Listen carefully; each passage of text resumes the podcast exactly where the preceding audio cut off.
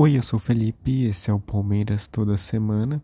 E você já sabe, o Palmeiras perdeu do Flamengo de 1 a 0, gol do Pedro. Uma notícia boa e uma notícia ruim para o torcedor.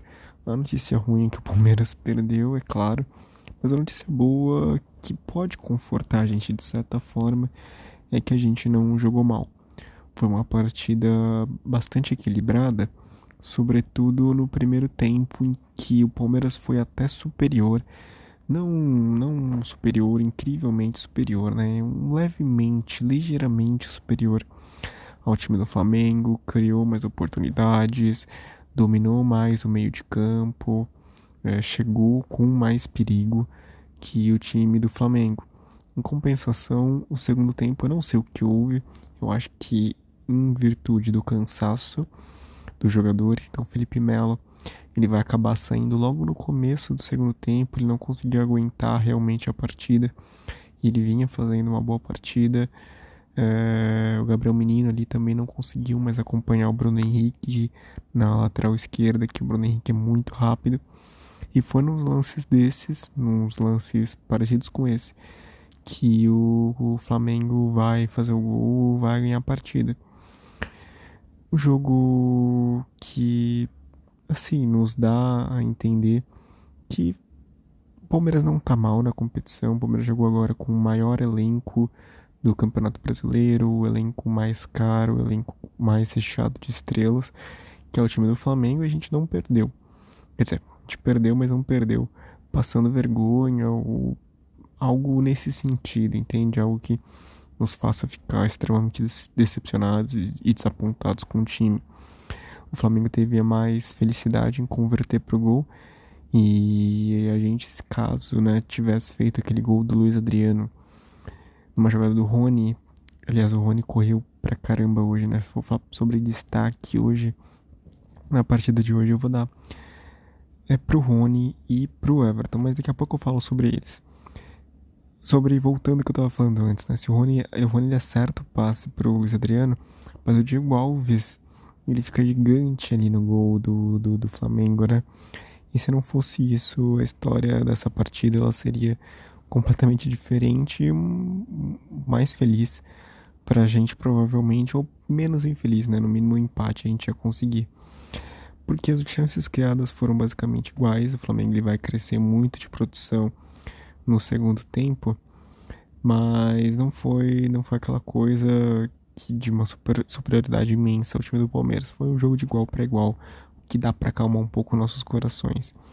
Destaques para a partida voltando, né? Vou dar destaque pro Rony, que é um cara que achou que tava na Libertadores, até falei brincando para um amigo meu que o Rony achou que tava na Libertadores, porque jogou muito bem, jogou correndo muito, né?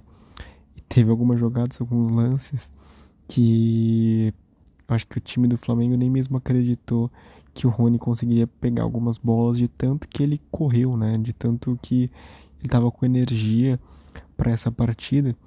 E a gente vê o quanto que o Rony ele vai ganhando cada vez mais importância para esse esquema tático do time do Palmeiras. E o quanto que ele é indispensável hoje para a equipe. Eu acho que no momento atual em que a gente vive né, de torcedor, do, enquanto torcedores do Palmeiras. Eu não vejo nenhum substituto à altura do Rony. Eu gostaria muito que o Gabriel Verón voltasse, porque eu acho que o Gabriel Verón tem um drible mais acurado que o Rony. Mas o Gabriel Verón, ele tá basicamente fora de cogitação, o que é muito triste, né? Parece que a carreira do Gabriel Verón tá se encurtando, o tempo tá passando e o Gabriel Verón não volta. É, sei lá, enfim, é só uma manifestação de indignação e tristeza por esse jogador que eu queria muito ver jogar. Né? Eu gostaria muito que ele fosse uma das estrelas do time, porque ele tem capacidade para isso. Outro destaque da partida que eu falei foi o Everton, e o Everton mostrando aí, né, por que, que ele é um goleiro de seleção brasileira. O lance mais difícil foi numa cabeçada do Rodrigo Caio, que foi a queima-roupa mesmo, né? Foi cruzamento ali na medida para o Rodrigo Caio. O Everton ele vai crescer demais e pegar o lance, né? Em dois tempos, inclusive. Pegar a cabeçada do Rodrigo Caio, vai sobrar um rebote ali. um pouco estranho, né, de fato, mas o Everton vai conseguir crescer e pegar as duas bolas. Depois até o Rodrigo Caio ele dá um empurrão no Everton, eu achei aquilo achei aquilo muito estranho, né? Como assim? o Rodrigo Caio deu um empurrão no Everton e vai sair sem nenhum cartão. Cara agrediu gratuitamente o Everton. E aí o comentarista lá da Globo falou que foi uma brincadeira entre amigos e as coisas se acalmaram, né? Do tipo, que o Rodrigo Caio teria feito, tipo, como assim você pegou isso, seu maluco, sei lá, seu maluco vencedor, por ter pegado essa bola, esse cabeceio quase que impossível. Aí dá um empurrão no Everton, o Everton fala que tá tudo bem e o jogo segue. Eu espero que tenha sido isso mesmo, né? De fato, afinal, foram companheiros da seleção brasileira e não uma revolta aí, aí do, do jogador do Flamengo por não ter feito gol. Mas eu acho que provavelmente é a primeira opção mesmo. Fora isso, é, eu acho que sobre o comentário sobre destaques do jogo, é isso. Eu vou destacar, aliás, inclusive o Felipe Melo, porque muita gente fala do Felipe Melo como se ele tivesse um jogador, como se ele fosse um jogador muito velho e não tivesse condições mais de disputar a titularidade do time. E de fato, né, o Felipe Melo é um jogador que não tem mais aquela energia anterior que ele costumava disputar nas partidas, que ele costumava usar no, no, nos jogos, mas entendendo o futebol como um jogo de imposição, é muito importante se ter o Felipe Melo em campo. Né? O, o, adversário, quando vê que o, que o jogador do Palmeiras chegando à marcação o Felipe Melo, você pode ter certeza que ele vai ficar muito mais aflito, mais nervoso e ter mais respeito do que um jogador mais novo, né? E quando entrou e quando o Felipe Melo ele sai da partida, o time do Palmeiras vai sofrer muito ali no meio do campo, mesmo que o Felipe Melo não estivesse fazendo uma partida genial. Né? Não era uma partida diferenciada do Felipe Melo de nenhuma forma, mas ele faz sim, ele tem sim uma importância muito grande para o meio-campo, para o desenvolvimento do, do time do Palmeiras.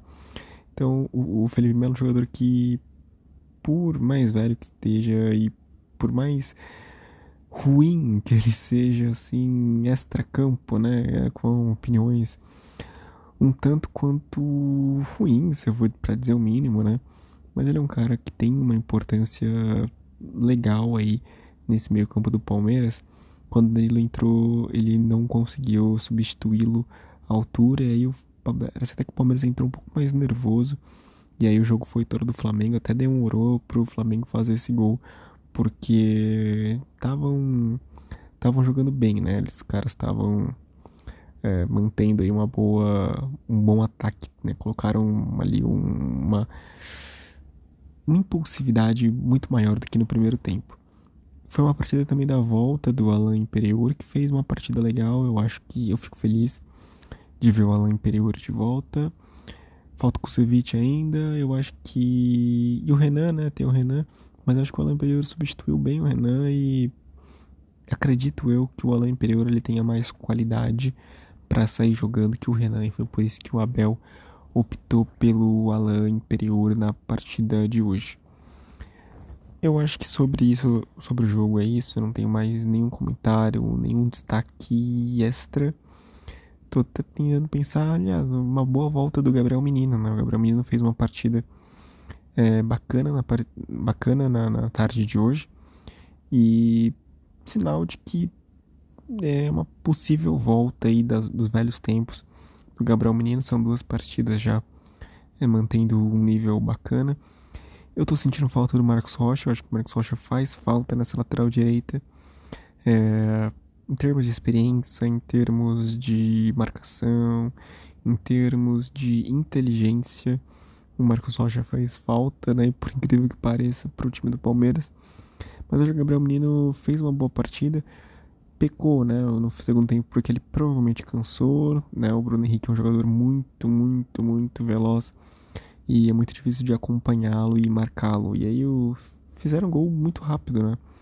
Muito, é muito difícil também jogar com responsabilidade nas costas desses jogadores. Eu acho que foi um lance de efetividade, né? O Flamengo foi mais efetivo que é uma palavra que o Abel costuma usar bastante, né?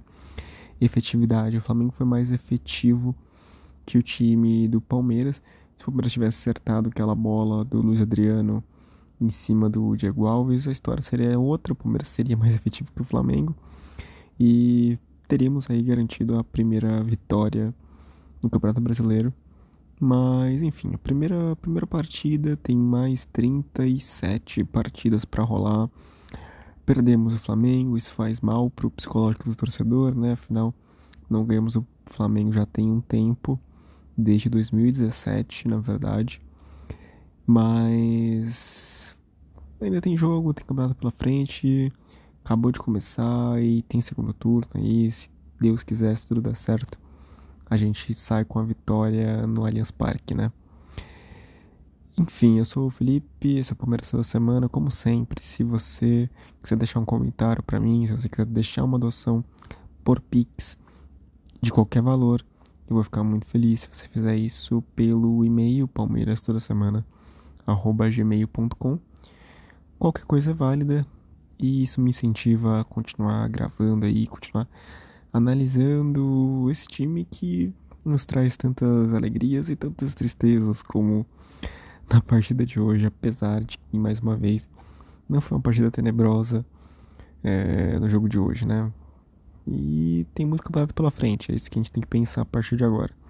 Mal vejo a hora do Dudu tá voltando, e eu mal vejo a hora, para ser sincero, do Borja tá voltando também. Que falta que faz um outro atacante de, de, de área, assim, né? Um, um atacante que cumpre uma função semelhante à do Luiz Adriano para entrar nesse time. Eu acho que vai agregar bastante esses dois jogadores e o Palmeiras vai se tornar uma equipe mais forte com a chegada deles. Então é isso, eu fico por aqui. Se você gostou também, não deixe de se inscrever, né? Uma coisa que eu não falo há um tempo de assinar o podcast nos seus aplicativos de podcast favoritos, né, no Spotify, no Google Podcasts ou em qualquer lugar que você ouça, é importante para você continuar recebendo os episódios em primeira mão. Então é isso, eu fico por aqui e até a próxima.